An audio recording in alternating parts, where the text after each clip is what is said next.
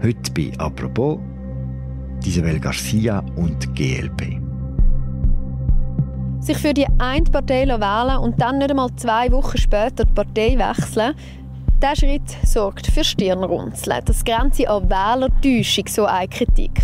Wenige Tage nach der Wahl in Zürich hat der gewählte Kantons- und Gemeinderat in ihre Partei gewechselt. Von den Grünliberalen zu den Freisinnigen. Die GLP sei ihr nicht mehr bürgerlich genug, sagt Isabel Garcia. Ja, es ist vor allem die klare wirtschafts- und finanzpolitische Positionierung. Die hat mir in der letzten Zeit bei der GLP ein bisschen gefällt. Und da bin ich überzeugt, dass bei der FDP ich da besser aufgehoben bin.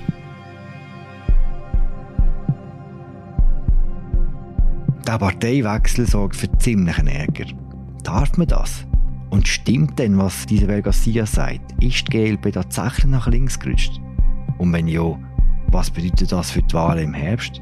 Über das reden wir in einer neuen Folge von «Apropos» im täglichen Podcast vom Tagesanzeiger und der Redaktion der Media und zwar mit dem Bundeshauschef Fabian Renz. Hoi Fabian. Hoi Philipp.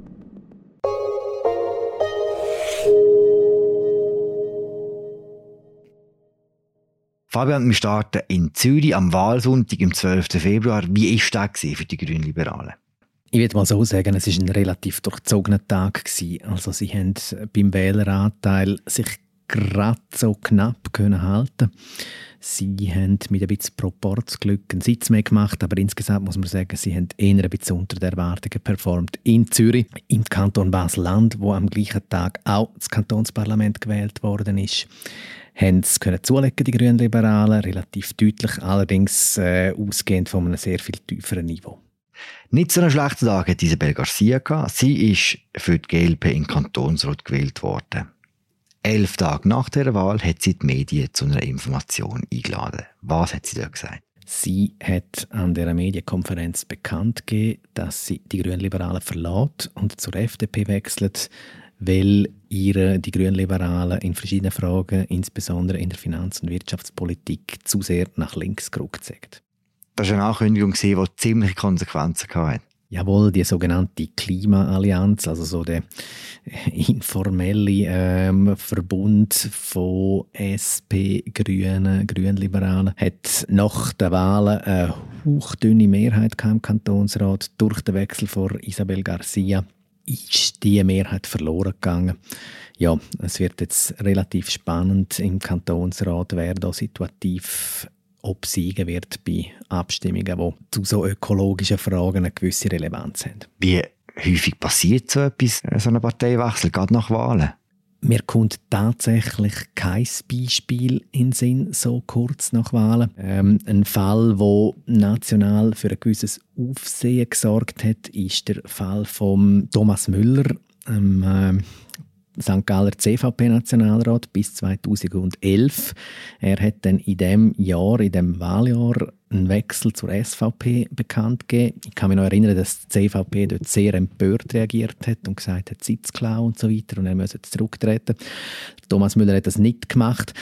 Aber man muss doch sagen, er hat äh, den Schritt einige Monate vor den Wahlen vollzogen. Er hat sich dann auch aufstellen lassen für die SVP-Liste und ist dann wieder gewählt worden.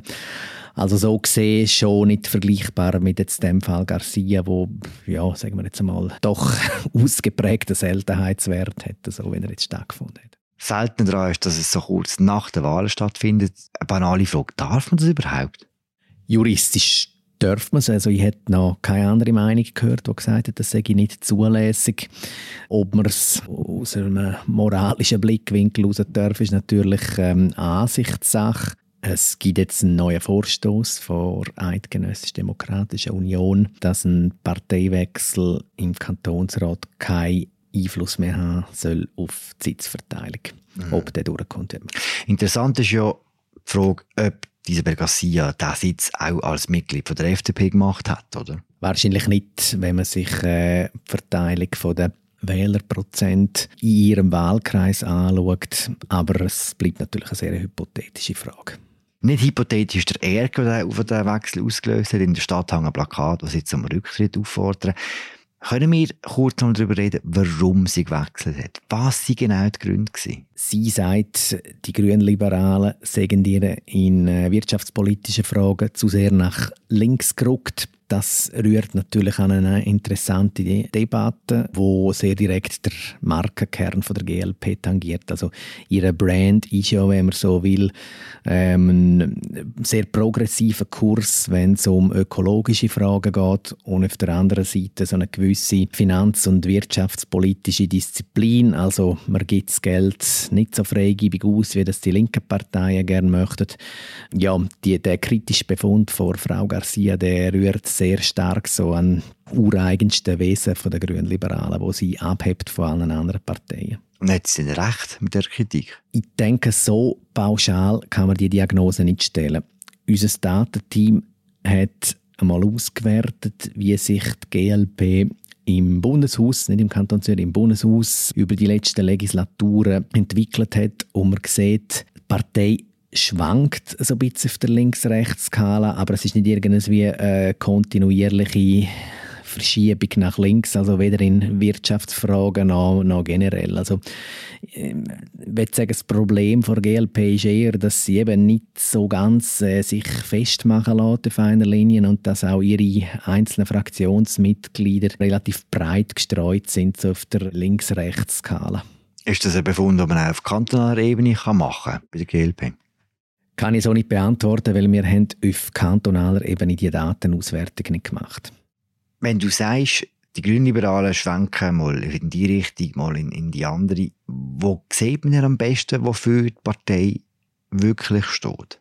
Also die GLP hat sich äh, so ein paar Unique Selling Points können erarbeiten, so wie ich es gesehen, äh, wo interessanterweise ein bisschen abseits von ihrem grün-liberalen Markenkern, wo ja im Namen drin steckt, zu finden sind. Also für mich ist das zum Beispiel die Europapolitik. Da sind sie die einzige Partei gewesen, die sich ganz klar pro Rahmenabkommen positioniert hat. Sie sind die Partei, die im Moment am äh, klarsten für einen europapolitischen Öffnungskurs vor der Schweiz einsteht. Da nutzen sie wie so ein bisschen Probleme aus, wo die anderen Parteien haben mit dem Thema. Also äh, da haben sowohl äh, Linke wie auch so bürgerliche um die FDP und die Mittepartei um so ihre Probleme da eine ganz klare, kohärente Linie zu finden und da haben sie sich wie so können ein bisschen eine Nische erobern.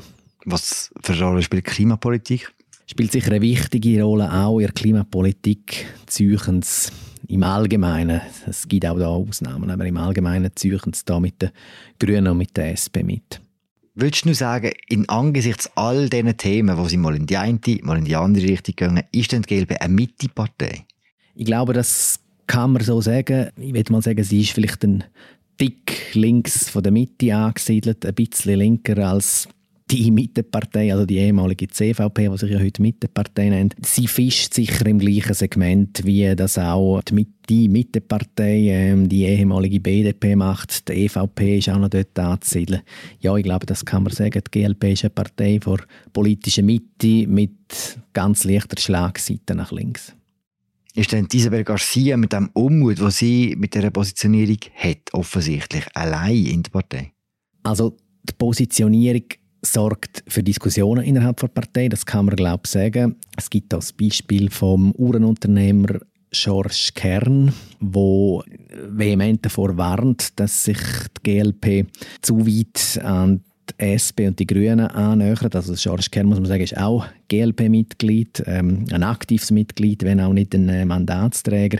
Er fordert, dass die GLP mit den bürgerlichen Parteien sich zu einer Wirtschaftsallianz formiert, so wie sie sich umgekehrt ja eben schon zu einer Klimaallianz mit SP und Grünen formiert hat. Also die Diskussionen, die laufen schon und es ist gerade so bei den GLP-Mitgliedern der ersten Stunde, so wie im Nationalrat Martin Bäumle, ähm, schon rauszuspüren, dass man immer wieder so ein bisschen hadert mit gewissen Schwenker, wo äh, Partei so in wirtschafts- und finanzpolitischen Fragen ähm, vollzogen hat. Jetzt so die Reaktion äh, wie im Fall Garcia, also dass jetzt da gerade jemand Partei wechselt, das ist schon relativ extrem. Man hat ja in der Tendenz so ein bisschen Umgekehrte gesehen in den letzten Jahren. Oder dass ähm, unzufriedene SP-Leute wie die vormalige Zürcher Nationalrätin Chantal Gallaté gewechselt haben hin zur GLP, weil man eben das Gefühl hat, dort ist mehr Offenheit Unzufriedenheit gegenüber bürgerlichen Positionen vorhanden. Mhm, die einen so, die anderen so. Die Querelle rund um Isabel Garcia, was bedeutet die jetzt auch für die nationalen Wahlen im Herbst? Weil die Wahlen in Zürich sind ein bisschen Labor für das, was bei den eidgenössischen Wahlen dann passieren kann. Da gibt es von mir aus gesehen zwei äh, gegenläufige Tendenzen. Also das eine ist, dass ähm, jetzt der Fall Garcia effektiv gewisse Wählerinnen und Wähler verunsichern könnte. Also derartig, die eher bürgerlich eingestellt sind, fragen sich jetzt vielleicht, ja, habe ich mit Tosche dieser Partei, ist die finanzpolitisch und wirtschaftspolitisch gar nicht so diszipliniert, wie ich das immer gemeint habe. Man fragt sich vielleicht auch jetzt effektiv, ja, wenn ich GLP wähle, steckt dann am Ende noch GLP drin oder gibt es dann noch mehr so Fälle von Leuten, die dann nach der Wahl gerade das Parteibuch abgeben? Also man kann es natürlich auch so sehen, dass äh, GLP da bei der Personalplanung vielleicht ein gewisses Problem hat. Umgekehrt, und das habe ich gemeint mit äh, gegenläufiger Tendenz. Umgekehrt ist es für eine Partei prinzipiell mal gut, wenn über sie geredet wird. Also die GLP ist jetzt wieder Gegenstand von Diskussionen. Man realisiert auf breiter Front, ja, die Partei gibt es. Es ist gerade für so eine kleine Partei ja gerne nicht immer so einfach, überhaupt in der Mediendiskussion präsent zu sein. Darum darf man gespannt sein. Also ich denke, alles in allem wird der Fall, weil er ja doch ein lokales Parlament betrifft, es nicht wahnsinnig nachhaltige Auswirkungen haben mit Blick auf die nationalen Wahlen im Herbst. Da werden dann andere Faktoren entscheidender. Interessant ist ja, dass äh, die Umfrage der GLP leichte Zugewinne attestieren und voraussagen, aber nicht so viel, wie man sich noch letzten Herbst gedacht hat. Warum? Ich glaube, da ist das erwähnte Wahlwochenende im Februar schon noch ein guter Gradmesser. Also man hat gesehen, dort, wo sie noch klein ist, die GLP wie in Basel-Land, dort gibt es offensichtlich immer noch ein sehr robustes äh, Wachstumspotenzial. Hingegen dort, wo sie schon sehr eine respektable Größe erreicht hat, wie in Zürich, dort stoßt sie im Moment so ein bisschen an die Decke und ich könnte mir gut vorstellen, dass es äh, national dann ähnlich laufen könnte. Wenn du jetzt ein bisschen weiter in die Zukunft schaust, so eine Prognose auf die nächsten paar Jahre, wenn eine Partei in so grundsätzlichen Fragen in unterschiedliche Richtungen zieht, haltet man das aus? Man sieht es ja so ein bisschen an der CVP, die hat ein ähnliches Problem. Also da gibt es auch einen sozial-progressiven Flügel, der vor allem sich in der Stadt findet und es gibt einen sehr konservativen, rechtskonservativen Flügel, der sich mehr so im Berggebiet, im, auf dem Land findet und ja, man muss sagen, die Partei hebt bis jetzt zusammen, also sie kämpft natürlich auch schon seit Jahren ein bisschen mit Schwindsucht, aber ähm, es hat so viel ich weiß jetzt nie irgendwelche Spaltungstendenzen oder so gegeben. Es äh, ist eine Diskussion, wo so der ökologische Teil vom Parteienspektrum offensichtlich stärker betrifft. Also die Grünliberalen haben sich ja mal abgespalten von den Grünen, weil eben Uneinigkeit in in vielen Fragen geherrscht hat, wo nicht äh, die Kernmarke Umweltpolitik betroffen haben. Von dem her glaube ich, also eine Spaltung der Grünliberalen sehe ich jetzt da nicht voraus und ich glaube auch nicht, dass jetzt äh, da äh, Unzufriedenheit zu konstatieren ist, aber so vereinzelte Parteiaustritt, Übertritt kann es natürlich wieder geben, das ist durchaus denkbar. Wo wird die GLP bei den übernächsten Wahlen in vier Jahren stehen? Die interessante Frage ist ja, ob der Brand, die Kombination von Grün und Liberal, ob die langfristig eine Zukunft hat. Es hat einmal in den 70er und 80er Jahren die nationale Aktion gegeben, wo eine andere Kombination versucht hat, nämlich von ökologisch und nationalistisch. Und man muss sagen, die Kombination hat auf lange Sicht nicht funktioniert. Oder also die nationalistischen, migrationskritischen Wähler, die sind abgewandert zur SVP. Ähm, die ökologischen Wähler, die wählen, wählen Grün oder vielleicht eben Grün-Liberal. Ich denke, bei Grün-Liberal ist es ein bisschen anders es gibt eigentlich eine lange Tradition von einer umweltnahen Position innerhalb vom Freisinn. Das Segment, das ist da, das schafft der GLP eine gewisse Grundlage, von der sie, denke ich, ähm, auch langfristig wird leben können.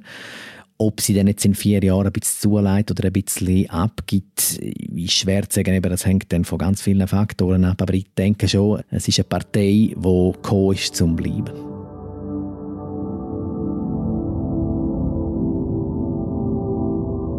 Fabian, die wichtigste Frage zum Schluss. Wenn ich jetzt im Herbst meinen Wahlzettel abgeben und eine Woche später merke ich, eigentlich hätte ich lieber doch ein bisschen anders gewählt. Kann ich dann auch noch mal äh, auf das zurückkommen? Du meinst, dass du deinen Wahlzettel äh, wieder einziehst und umschreibst? Ähm. interessantes Experiment. Man müsste da vielleicht mal einen Anwalt ins Studio einladen und seine Meinung dazu haben. Nein, Mensch, das geht natürlich nicht. Und da möchte ich sagen, dass die Leute, die Frau Garcia einen guten Treuen gewählt haben, die die GLP-Liste eingeworfen haben, ohne ihren Namen durchzustreichen, die kommen sich jetzt natürlich mit Recht ein bisschen versemmelt vor.